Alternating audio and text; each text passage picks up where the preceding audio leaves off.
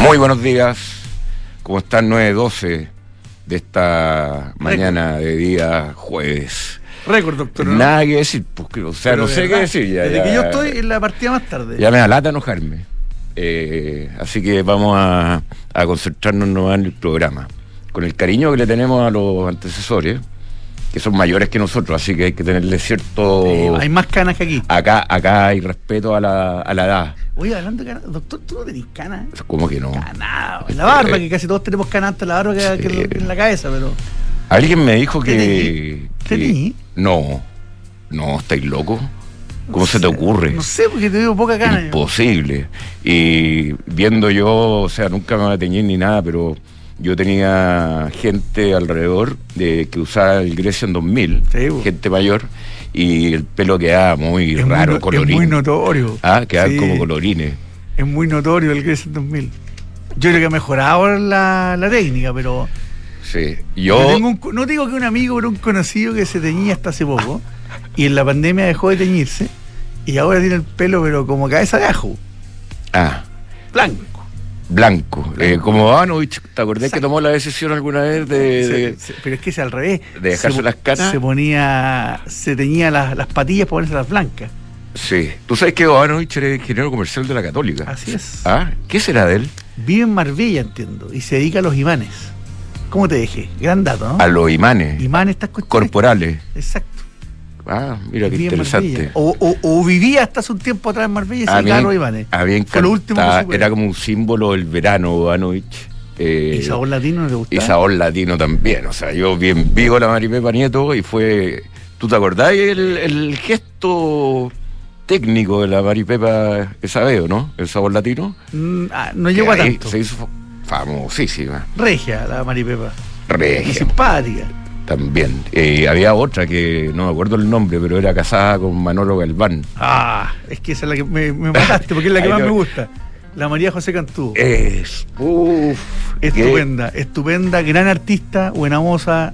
Eh, Eran como ídolas para nosotros, Sí, ¿eh? sí. Inalcanzables. La Cantú. Sí. La María José. Pero esta, cualquier menor de 50 no tiene idea de quién estamos hablando. eh, no. No, pero bueno, le damos un aperitivo.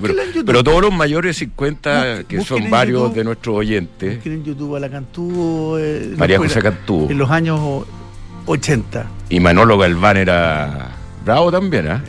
¿Qué cantaba Manolo? este era, este era la señora de Galvano de Otero, Manolo Otero. Manolo Otero. Sí, ah, Manolo perdón, Otero. Manolo Otero. Manolo Galván cantaba unas canciones medias melancólicas, de barba, claro. Más en cambio Manolo Otero tenía su vintacha. Sí. Y Bueno. una buena voz. Sí, pues.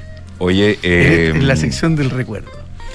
Sí, señor director. Bueno, eh, Purple Rain, eh, lluvia eh, morada, llueve, ojalá lluviera más en, en- en términos de climáticos. Ya estamos más o menos aliviados en términos de, de reservas de agua, pero siempre con la con- contaminación que tenemos ahora es bueno que llueva un poco.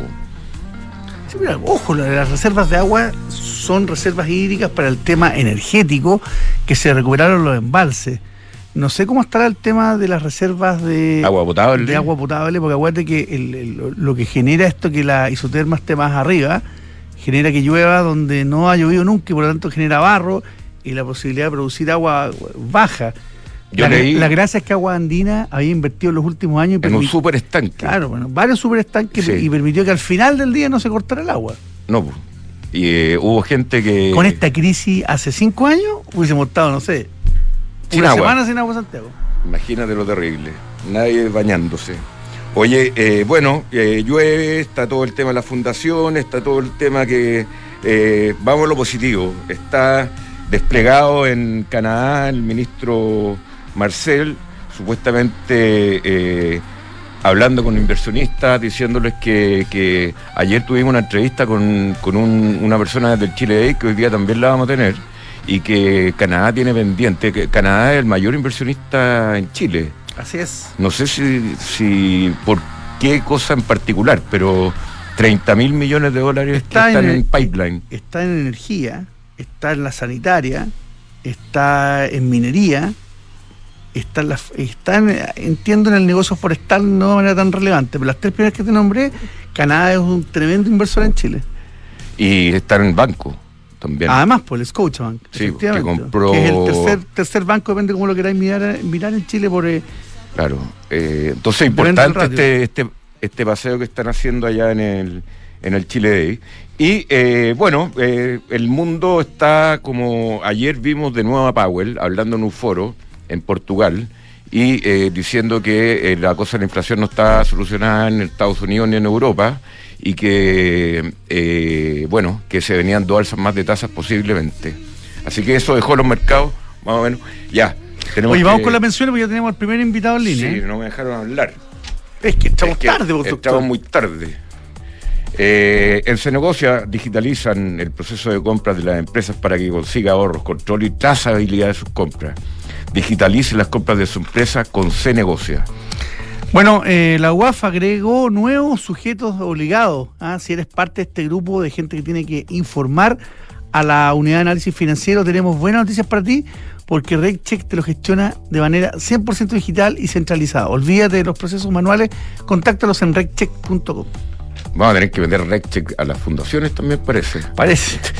Eh, con Book, eh, software integral de gestión de personas, atrae los mejores talentos para tu organización. Asegúrate de encontrar el match perfecto entre el talento y tu empresa. Conoce más sobre el módulo de atracción en belarga, uk.cl. Falcom es una empresa de asset management independiente que distribuye, administra y asesora en inversiones financieras tanto en los mercados locales como internacionales y que está dirigido a cuatro tipos de clientes, los family office, las fundaciones, las personas de alto patrimonio y los clientes institucionales. Oye, tengo la mención de Mercado Libre acá, pero voy a, eh, voy a decir otra cosa, porque Mercado Libre está siendo la marca más valorada y con uno de los mayores crecimientos en Latinoamérica y acá en Chile. Eh, publica acá el diario financiero en, eh, con lo que pasa en Sudamérica. Eh, ha tenido un fuerte crecimiento también la marca Oxo de convenience, o sea, tiendas de conveniencia, y Mercado Libre, que ahí eh, usted vio mi taller, señor director, Qué bueno, casi todo con Mercado Libre. Oye, les voy a contar que el doctor ha armado en su casa un taller con unas herramientas, pero sofisticadísimas, lo ha hecho solo eh, no sé qué va a salir de ese, taller, pero realmente envidiable para la gente que le gustan las herramientas, le gusta el maestreo, envidiable. Dígale al doctor que los convide. Tengo una muy buena chasquilla.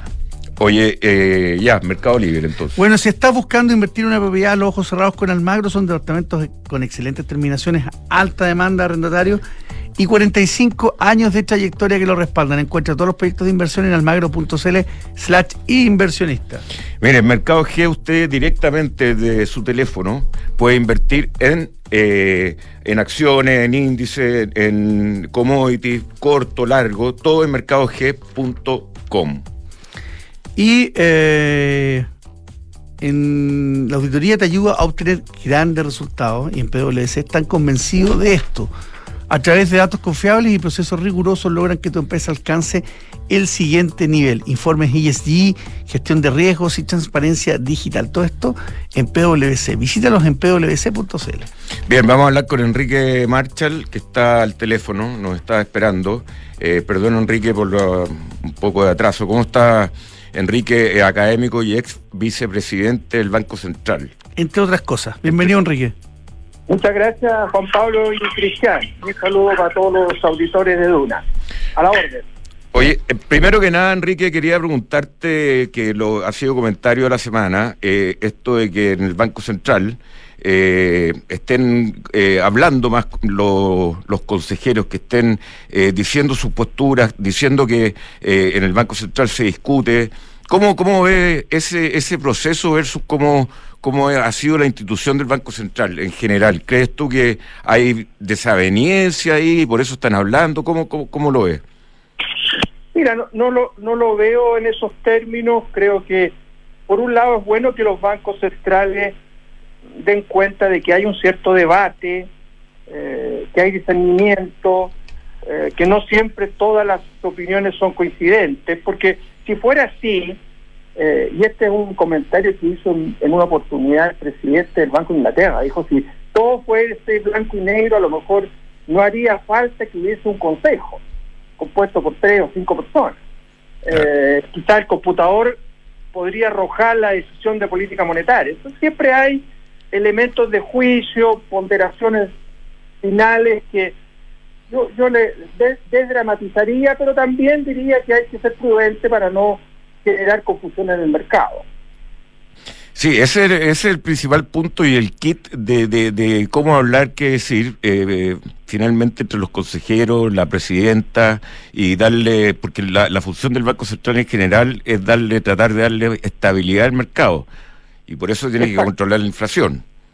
Exacto. Fíjate que eh, una cosa que se conoce poco es que eh, en algunas circunstancias se originan eh, puntos de vista distintos, pero si no son dramáticos, eh, el presidente o la presidenta convoca a los disidentes, llamémoslo de, alguna manera, a sumarse a la mayoría. Y en ese caso, claro, ellos hacen una ponderación de la conveniencia de generar un voto público de, de minoría eh, y puede llevar eso a que eh, se sumen a la, a la mayoría. Eso me tocó vivirlo, digamos. Y por tanto eso no, no queda reflejado, porque al final todos coinciden en una decisión, pero tú haces una ponderación de lo que implica eh, salir con una con una opinión eh, con una opinión minoritaria. En, mi periodo de 10 años en el Banco Central, yo solo en una oportunidad tuve un voto de, disidente, de minoría, al final de la, de crisis del 2008-2009, donde yo consideraba que había que, apurar un poquito la, baja en la tasa, y recuerdo que el presidente del banco me, llamó a sumarme a la mayoría y le dije, mire, presidente, en esta oportunidad no lo voy a hacer y voy a dejar. Entonces también hay que admitir un poco cierto debate o cierto, em, digamos, y el mercado también tiene que procesar adecuadamente eso, no puede, no puede esperar que siempre haya conciencia. Pero la diferencia, eso sí, Enrique, esta vez es que, y el ejemplo que tú das cuando te tocó eh, diferir del resto del Consejo, es que una vez que se daban a conocer las minutas, un tiempo después, ya que había pasado bajo el puente, permitía eh, digerirlas de una manera distinta como se estaba produciendo ahora. Hay como un, hay como un cambio en la política comunicacional eh, en ese sentido, porque evidentemente que las diferencias eh, eh, se han expresado y se han expresado en el pasado también. El tema es cómo se están conociendo por el mercado y si eso es bueno o no. Mira, repito, repito que yo creo que hay que manejar esto con prudencia, pero pero yo desdramatizaría también. Creo que no, no digamos, es bueno que que admitamos una cierta, una cierta pluralidad de visiones. Hay, hay que pensar que estamos en un, en un punto complejo, porque las tasas están muy arriba, hay una expectativa del mercado de saber cuándo comienza el proceso eh, de, reducción de las tasas. Eh, este no es un escenario normal, es, es, algo absolutamente anormal. Y por tanto, yo desdramatizaría un poco, pero también también creo que hay que llamar a la prudencia eh, porque hay costo y beneficio en todos estos temas comunicacionales. Pero pero sumando y restando, yo creo que el banco ha hecho una buena labor. Yo me quedaría con esto, no, no. No, no, no, no estaría en detalles de ese tipo, digamos. Y también ahí, Enrique, como que a nivel internacional también los bancos centrales de, de, Estados Unidos, por lo menos, los consejeros sí, también siempre han conversado con, con, con los medios de comunicación, ¿o no?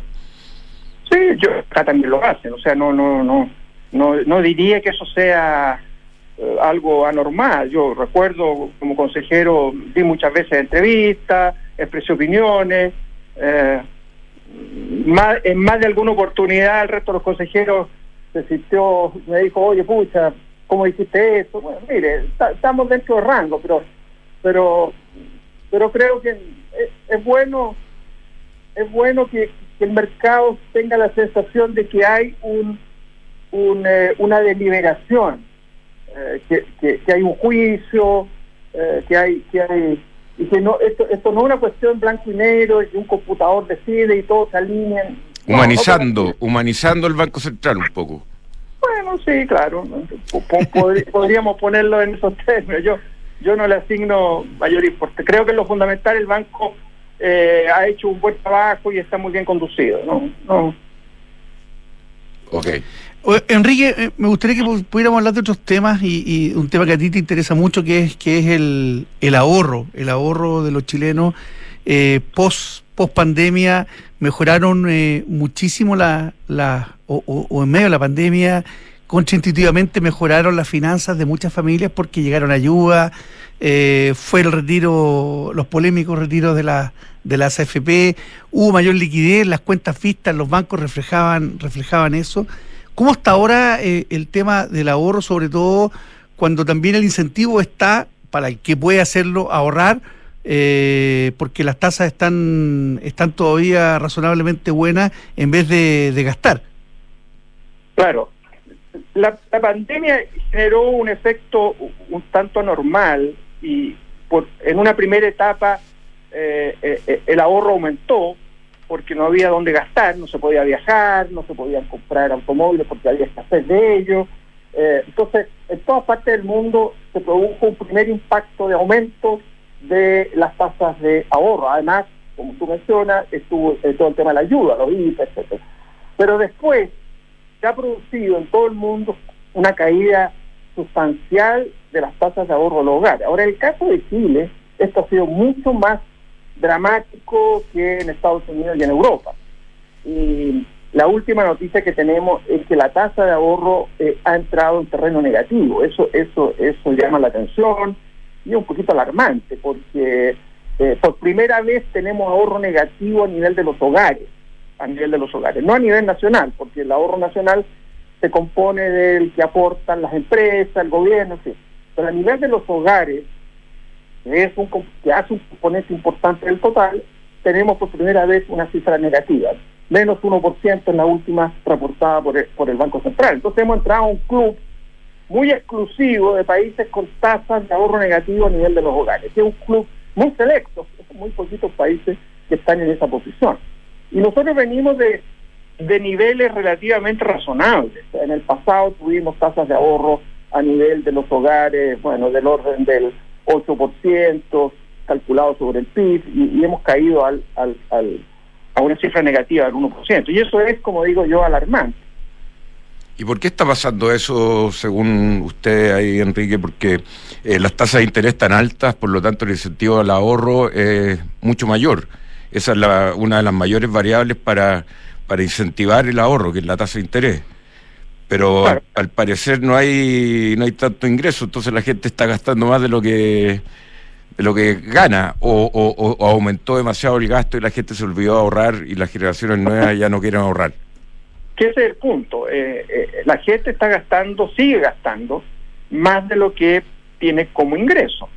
Eh, la, la, evidencia indica que las tasas de ahorro tienen una cierta incidencia, pero no muy grande. al final, el ahorro depende más de otras condiciones, ingresos, estabilidad, certidumbre, etcétera, más que de la de la tasa de la tasa de interés, que puede tener un efecto más bien marginal, pequeño. Entonces, lo que tenemos es un cuadro en el cual hay una cierta resistencia de las personas a admitir la realidad económica que el país eh, eh, ha, estado enfrentando en los últimos años, que implica un deterioro, evidentemente. Y por tanto, el consumo de las personas en los hogares se ha ido ajustando muy lentamente. Y eso es parte de la historia que cuenta el Banco Central, de que el ajuste se ha producido, pero más lentamente de lo que se esperaba, el consumo hay que pensar que es un componente fundamental del total de gasto de la economía y eso se ha ido ajustando, pero lentamente. Entonces hay una cierta resistencia. Eh, en una primera etapa tuvieron los IFE, que ayudaron, eh, después tuvieron los retiros, que también ayudaron, y hoy día estamos con un aumento de los niveles de endeudamiento, que también vienen a cumplir el mismo rol, de poder gastar más de lo que tú percibes como ingreso. Entonces estamos en ese, eso es lo que está reflejando tasas de ahorro negativas que la gente siga gastando más de lo que percibe con ingreso, porque las condiciones económicas del país se han ido deteriorando en los últimos años. Estamos creciendo menos, eh, hemos, hemos perdido eh, productividad eh, y por tanto el ambiente general no es favorable para ahorrar.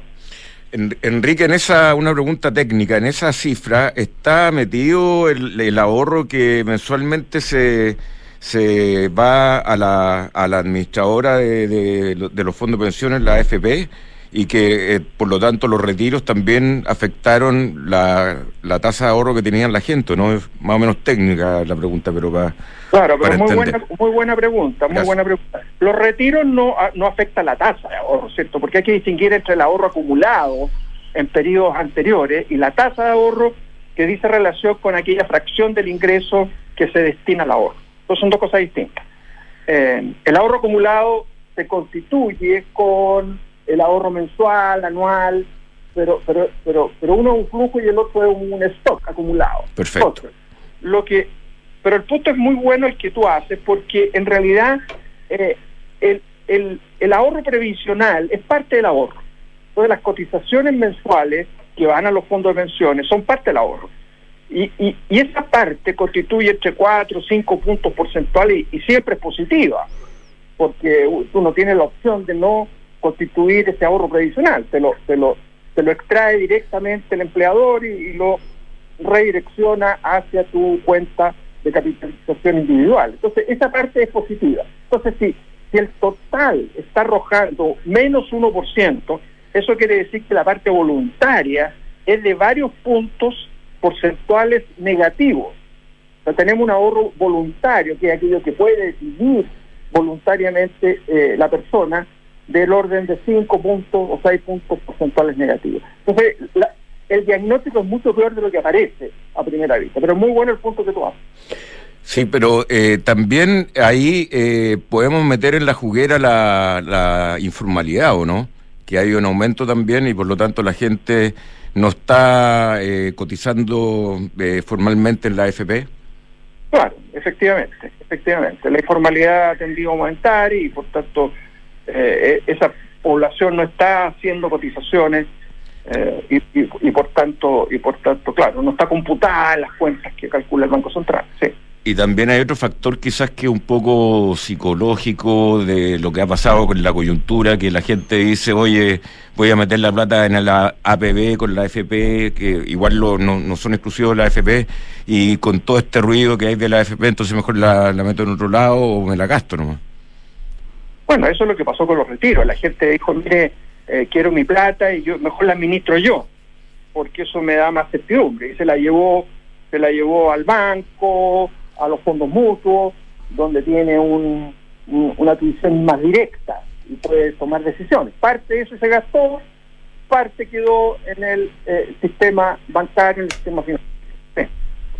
Enrique, eh, en otro tema que tiene que ver también con tu, con todo tu expertise previo incluso al Banco Central, que estuviste mucho tiempo en la banca, en la banca comercial, se produjo una polémica hace, hace algunas semanas atrás, poquito más de un mes, con esta medida que tomó el Banco Central respecto a esta a esta decisión de, de fortalecer su, no sé si era su, su, su patrimonio, pero, pero era que los bancos reaccionaron eh, reaccionaron mal, no les gustó la medida, la asociación de bancos también reaccionó fuerte.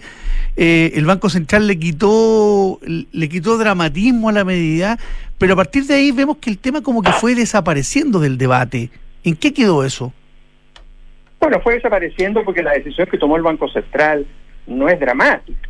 Es, aumentó los requerimientos de capital en un porcentaje muy moderado, eh, haciendo uso de una herramienta que contempla la ley. Por tanto, el Banco Central también tiene una cierta responsabilidad de hacer uso de, de los instrumentos que le entregó la ley para administrar la estabilidad del sistema financiero. Si no lo hace, podría ser culpado de que, de que no hizo uso de todas las facultades con que contaba. Eh, eh, claro, el tema ha desaparecido porque en realidad el requerimiento eh, era moderado, era medio punto porcentual, y además, algo que no se ha dicho, los bancos en buena medida ya habían acumulado capital como resultado de que la actividad crediticia está lenta cuando se produce una situación como la actual, en que el crédito crece lentamente, entonces eh, eh, en el fondo empiezan a quedar capacidades no utilizadas de los bancos y la solvencia, los índices de capitalización tienden a aumentar. Eso es, es automático, siempre ha ocurrido. Eh, y por tanto, de alguna manera lo que ha venido a hacer el Banco Central es, es un acompañamiento a algo que ya estaba hecho con los bancos. Entonces no es algo que vayan a tener que, que, hacer en forma adicional. Ya está hecho, el trabajo ya está hecho. Eh, ya ¿Y, por qué acumulado. ¿Y por qué crees que se produjo esta reacción? ¿No, ¿No entendieron bien la medida al principio? Bueno, hubo dudas, por ejemplo, respecto a que si se podía, el, requerimiento se podía o no constituir con, con, con, con las holguras que ya existían. Eh, eh, y, eso eso se ha ido aclarando de manera tal que, si eso es así y tú generaste holgura, bueno, entonces prácticamente la tarea ya estaba hecha. Y lo que ha venido a hacer el Banco Central es un poquito acompañar, reforzar eh, eso que ya el, propio mercado lo había, lo había materializado. Entonces, no es tan dramático, ¿me entiendes? De acuerdo. Finalmente, Enrique, eh, el, tema hacia futuro, como ex eh, y con tu experiencia en el Banco Central y desde la, academia también, eh, se nos viene, se nos puede venir un boom en la medida que, el, Banco Central empiece a, bajar las tasas. ¿Cómo es el proceso de baja tasa? Eh, ¿Va a ser un proceso que a cuánto debería llegar más o menos la tasa que está ahora en 11 algo? ¿A cuánto debería llegar para tener una tasa más o menos estable y decir ya con esto se normaliza la economía? Aunque nunca está normal, pero... las proyecciones están apuntando a que a fin del próximo año estaríamos con una inflación del 3%. Eh, en ese contexto, eh, la tasa TPM normal para Chile está alrededor del 4%. Entonces, deberíamos de alguna manera ir convergiendo, convergiendo a ese nivel. Ahora, hay una duda, hay una cierta incertidumbre respecto a cuál va a ser el nivel de las tasas de interés en este nuevo escenario, en esta nueva normalidad, ¿cierto? Porque vivimos 15 o 20 años con tasas extremadamente bajas, mm. anormalmente bajas. Entonces, ¿cuál, ¿cuál va a ser el nivel hacia adelante? Es una duda que, se plantea, yo no tengo, no tengo eh, una varita mágica para saber cuál, cuál, cuál pueden ser esos niveles, pero hay, hay una cierta duda. Yo creo que en general se piensa que van a ser un poco más altas que las que observamos en décadas anteriores, eh, pero, pero, pero es un tema que hay que, que hay que, que hay que seguir con atención. Muy bien, Enrique Marchal, muchas gracias por conversar con nosotros. Le mandamos un gran saludo y nos estamos viendo más adelante. Muchas gracias. Gracias, Enrique. Un abrazo. Gracias, igualmente. Adiós. Adiós. Ducati. Viste que ganó Ducati de nuevo, ya se está transformando como en, casi una rutina, pero ganar cada vez es muy difícil. Pero después cuando no es tan fácil. Y no es tan fácil hacer una moto italiana tan linda, tan estilosa como la Multistrada B4S, que además está con un bono de 2.750.000. Bueno, cuando se habla de logística total, lo más lógico es estar en Enea Ahí están todas las principales empresas de logística de distribución de servicios de última milla. Conoce más en enea.cl, Enea Ciudad Aeropuerto. a partir de dividendos trimestrales y generar actualmente 8% de rentabilidad vía dividendos y más es lo que el Fondo Independencia Rentas Inmobiliarias hace. En los últimos 10 años distribuyó a sus aportantes más de 8 millones de UF en dividendos Invierte en el Fondo de Independencia Rentas Inmobiliarias. Tú, doctor, ya tienes tu cuenta corriente Santander en dólares, ¿no es cierto? Por supuesto. Bueno, bueno, ahora puedes invertir en los fondos mutuos Santander en dólares de manera muy simple en tu app. Conoce más en santander.cl. Licen operativo de Econorrent tiene operación en todo Chile y busca soluciones de movilidad para tus empleados. El licen operativo de Econorrent te entrega la mejor solución, ya que cuenta con servicios técnicos, con talleres propios y una amplia cobertura nacional. Asesórate con expertos y cotiza con Econorrent. Mejor tarifa, mejor servicio. Bueno, ya estamos con nuestro siguiente invitado. Está desde Toronto, Canadá. Está participando del Chile Day. Eh, pero además está con eh, noticias importantes a nivel eh, corporativo por algunas adquisiciones. Vamos a conversar entonces con Carlos Bodrán, Carlos Alberto Bodrán Saavedra, quien es representante de los principales accionistas de la TAM Trade Capital aquí en la región. ¿Cómo te va, Carlos? Buenos días, Juan Pablo. ¿Cómo está usted? Muy bien, pues aquí estamos con el doctor eh, Camus para poder eh, conversar. Yo le doy la palabra Muy buenos días, al doctor para que puedan conversar sobre lo que está pasando tanto en el Chile Day como en esta compra que hicieron el día de ayer. Sí, eh, Oye, Carlos, eh, el Chile Day famoso, que ya no es un day, ya parece el Cyber Day, que eh, ahora está en Canadá, que eh, corresponde, porque están los mayores inversionistas de los últimos tiempos como país acá en Chile.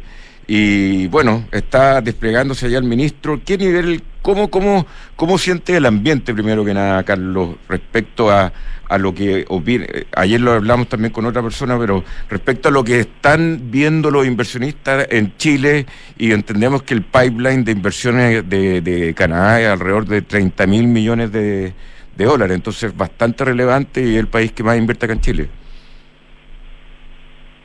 Eh, sí, efectivamente, haciéndome cargo del primero, yo creo que este es un poco más largo de lo normal. ¿no? Estos días y con harto tema de, cambio de viaje, y con problemas de avión y todo el cuento, así que lo que ha salido eh, ha sido verídico. eh, esto ha sido una dificultad de trasladarse a Nueva York a Toronto, pero, pero creo que ha sido súper positivo cambiarlo pronto. ¿ah? Como, lo comentas, hay que Canadá es el principal inversionista en Chile y, y, y lo que yo he visto acá, efectivamente, se nota que hay mucho interés en temas mineros, en temas de energía renovable, en temas de infraestructura. Eh, me ha tocado conversar con algunos potenciales inversionistas que están muy interesados en el tema litio. Eh, así que yo creo que ha sido positivo en esa Canadá. Ah, eh, y con respecto al ambiente, eh, la verdad que es un ambiente bastante más tranquilo con respecto a, los, a otros. Ha habido más preguntas con respecto a, a, cómo, a cómo recuperamos crecimiento, más que preguntas políticas sobre temas constitucionales, o, a pesar de que un, panel específico con respecto al tema constitucional, eh, las, temas, las preguntas con respecto a los temas políticos han sido bastante menos que en, que en años anteriores. Y cuando el ministro dice que quiere hacer una, un pacto fiscal, una reforma tributaria y todo eso, y acá en Chile como que sabemos que la cosa está bastante difícil para eh, llegar con los proyectos que está planteando actualmente el gobierno. Yo no tengo ninguna duda de que el ministro tiene una, una voluntad eh, grande, ¿verdad? Y yo no me sobre que la pista es bien difícil y que, y que, y que va a tener que trabajar mucho para poder lograrlo. No, no, no se ve así como que hay un ambiente eh, grande. O sea, pero sí se ve que ministro tiene empuja y que tiene y que compensa y que, que apunta a eso. Latam Trade Capital eh, anunció la compra de la fintech y lo veo acá también en el diario financiero y ese es uno de los temas importantes que queremos hablar Carlos Baurán desde Canadá eh, respecto a, esta compra que hicieron de una fintech de factoring electrónico Fibana que estuvieron acá en nuestro programa también. Eh, cuéntanos un poco de esa, de esa adquisición y cuéntanos un poco de Latam Trade Capital estamos felices con la compra ciudadana. La verdad es que de nuestros productos tenemos un, producto particular que, llamamos financiamiento franquicia, que nosotros refinanciamos como era el caso de las otras compañías de factoring de menor tamaño. Eh, y, en ese, en ese espacio hemos conocido a varios de los fintech que están operando en Chile y de todas las que analizamos, eh, Ciudadano la verdad que me llamó la atención, tener un modelo operativo, un modelo de riesgo, un modelo de obtenencia. Hay que entender que, que, que, que, Chile en particular partió hace, hace ya más de una década con, un cambio tecnológico importante a través de la facturación electrónica que cambió el, el, el paradigma del negocio de factoring. Ese mismo paradigma ya cambió en Perú, también Colombia, donde prácticamente tienen los mismos modelos nuestros. Y, y, si vivía uno quiere ser competitivo en la industria de, de, del factoring, eh, uno tiene que tener tecnología asociada. Y todas las compañías que son relativamente antiguas, la verdad es que tenemos plataformas que, que, que saben que van quedando atrás. Y, la forma de revolucionar, si uno quiere el día de mañana ser eficiente, vivía con, con, con, este, en esta industria donde los márgenes cada vez son más estrechos, uno tiene que buscar eficiencia. Y la eficiencia, la única forma de lograrlo es a través de la incorporación de tecnología. Y ese fue nuestro principal motivación para buscar una empresa, una fintech que, que de alguna forma nos acelerara el proceso de, eh, de cambiarnos a, a, modelos tecnológicos más eficientes y donde nos ayude a lograr eficiencia para seguir siendo competitivos. ¿Y la idea también es extenderse por eh, algunos países latinoamericanos o no? Como Latam Trade Capital. No, nosotros vamos a incorporar sí, bueno, nosotros ya estamos en México, Colombia, en Perú, en Chile. De hecho, somos la institución financiera no bancaria más grande de Latinoamérica en términos. Eh, somos líderes, eh, número uno en Colombia, somos la número uno en Perú. Eh, en Chile debiéramos ser la segunda eh, privada no, después de los bancos. Y, y en México también tenemos, estamos entre los cuatro más grandes, como de las empresas de factoring en, en México. Sí, efectivamente. Y si van a, la idea es si van a integrarlo rápidamente a la red eh, en Latinoamérica. O sea, no es una compra para Chile, sino que es una compra para internacionalizarla. Y tenemos claro de que la facturación electrónica es una tendencia a nivel mundial. Ah, eh, está muy atrasada en, países desarrollados, en Europa, en Inglaterra, en Estados Unidos. Y también, también tenemos claro que hay discusiones con respecto a, generar este, este, esta nueva forma de eh, facturación electrónica. Y creemos que Ciudadanos nos va a dar una ventaja para la internalización eh, definitiva del, del negocio. Muy bien, Carlos Badurán, muchas gracias. Que tenga un buen viaje de vuelta desde Canadá. Saludos a las autoridades. Gracias, Cristian. Gracias, Juan Pablo. Un abrazo, Carlos. Buen regreso. Muy bien. Yo no conozco Canadá, señor director. Yo tampoco, fíjate. No conozco Canadá. Y parece que es muy bonito porque lo que cuenta mucha gente es que como que mezcla un poco lo mejor de Estados Unidos y lo mejor de Europa. Ah. creo que esa mezcla, si es cierta, eh, atractiva. Sí. Eh, Tiene muy buena calidad de vida muy buena, pero acuérdate del video, del video del Qué lindo es Toronto. Qué ¿Ah? lindo es Toronto. Sí, ahí sí, el clima es complicado. Yo me acuerdo conocí un señor que era chileno y vivía en Canadá. Eh, y hay, hay épocas en que no podéis salir, o sea, si no salías calefaccionado, te congeláis afuera. Si no pasa la micro la hora, te podéis congelar. Bueno, es que en esos países el estándar de vida te permite vivir ahí, porque en otros países, eh, si fuese un país pobre, generaría migración de todas maneras. El, frío, el clima genera, expulsa, eh, es, duro, pero expulsa a los, pobres. Y por lo tanto, quienes pueden vivir ahí son los que pueden tener un buen estándar de vida. Así es. Bueno, vamos y volvemos con el pantallazo.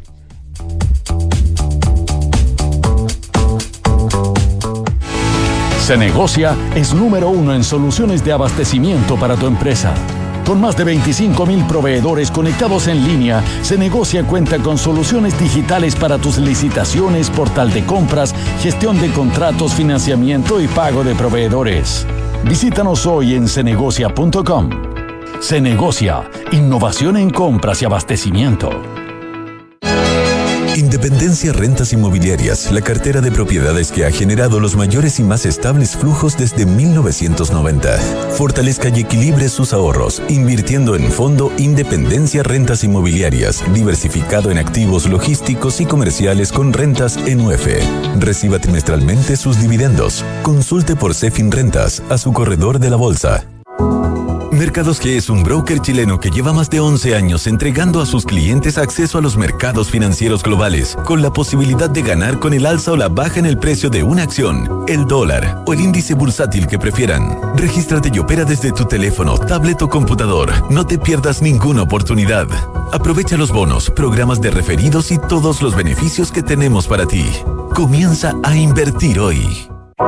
Desde hoy, contratar una cuenta corriente en dólares es tan fácil que lo puedes hacer en solo tres clics. Si eres cliente Santander, contrátala 100% digital. Una cuenta con la que podrás comenzar a guardar tus dólares para transferir al extranjero, recibir transferencias en dólares, comprar y vender dólares online e invertir en mercados internacionales y mucho más. Conoce más y contrátala en www.santander.cl. Santander, tu banco.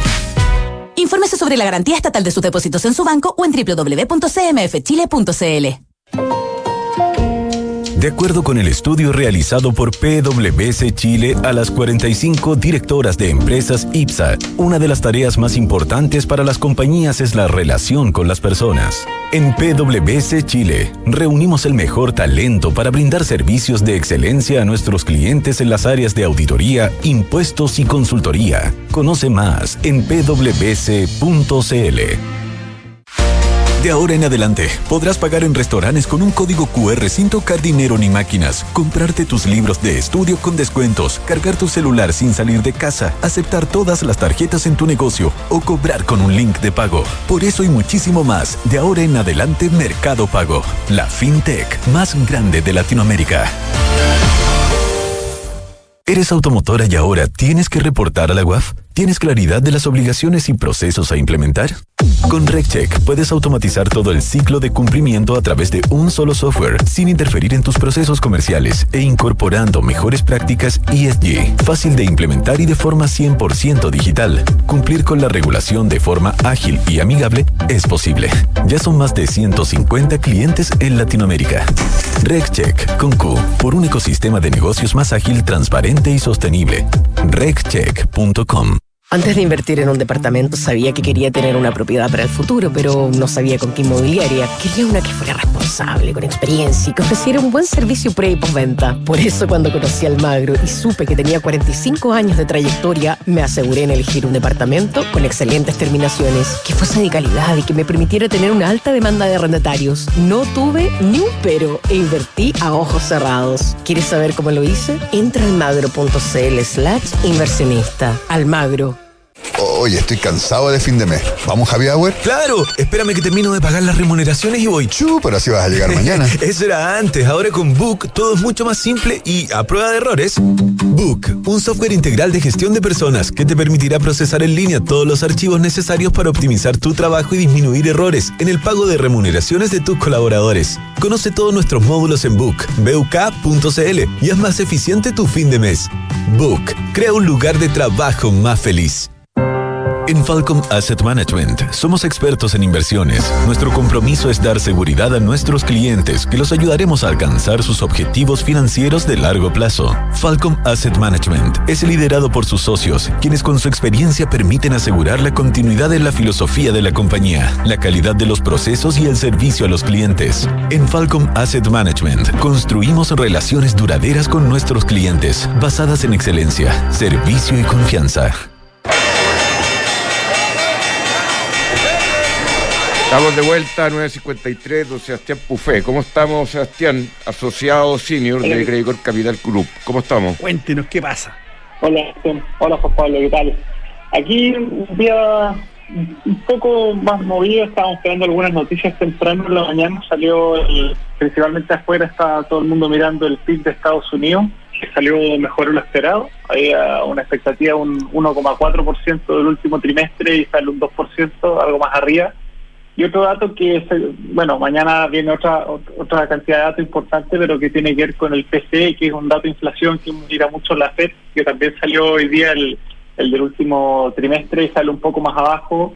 Eh, te, diría que lo que más está impactando un poco al, al, mercado afuera está, haciendo el, el PIB. Eh, eso está fortaleciendo en, en buena parte el dólar. Hoy día el dólar índice está subiendo cerca de un 0,5% con todas las monedas retrocediendo contra el dólar y donde el peso chileno tampoco está muy ajeno y a pesar de que eh, tuvimos la, noticia ahora temprano eh, del anuncio del Ministerio de Hacienda que para el para el mes de, eh, de aquí, de julio hasta septiembre, van a estar liquidando mil millones de dólares diarios y eso el primer impacto que tuvo fue una caída del tipo cambio más o menos de unos dos pesos, llegó el tipo cambio cerca de los 800, 801 más o menos, y de ahí nuevamente vuelve a salir interés de compra, principalmente algunos eh, eh, extranjeros, digamos, que estuvieron más interesados eh, en, el nivel y finalmente empiezan a darle un poco la mano y se, está amarrando la tendencia que estamos viendo afuera. Las bolsas, Europa operando algo positivo, un 0,3% arriba, pero la verdad es que eh, marginal tampoco, no es un, gran movimiento el que estamos viendo en, las bolsas y como les decía, mañana tenemos los datos de, de PCE que deberá ser lo más importante para cierrar la semana, por lo menos que estamos vislumbrando. Mañana datos y PCE acá en Chile del INE o en Estados Unidos? Sí, sí, sí. No, no, no, no. Mañana es el dato de, de, de PCE en Estados Unidos. Ah, ya, perfecto. Eh, sí, es, distinto al dato de inflación que publica en Estados Unidos, que el, CPI, digamos que sale más o menos a partir del 10, 13 de, cada mes.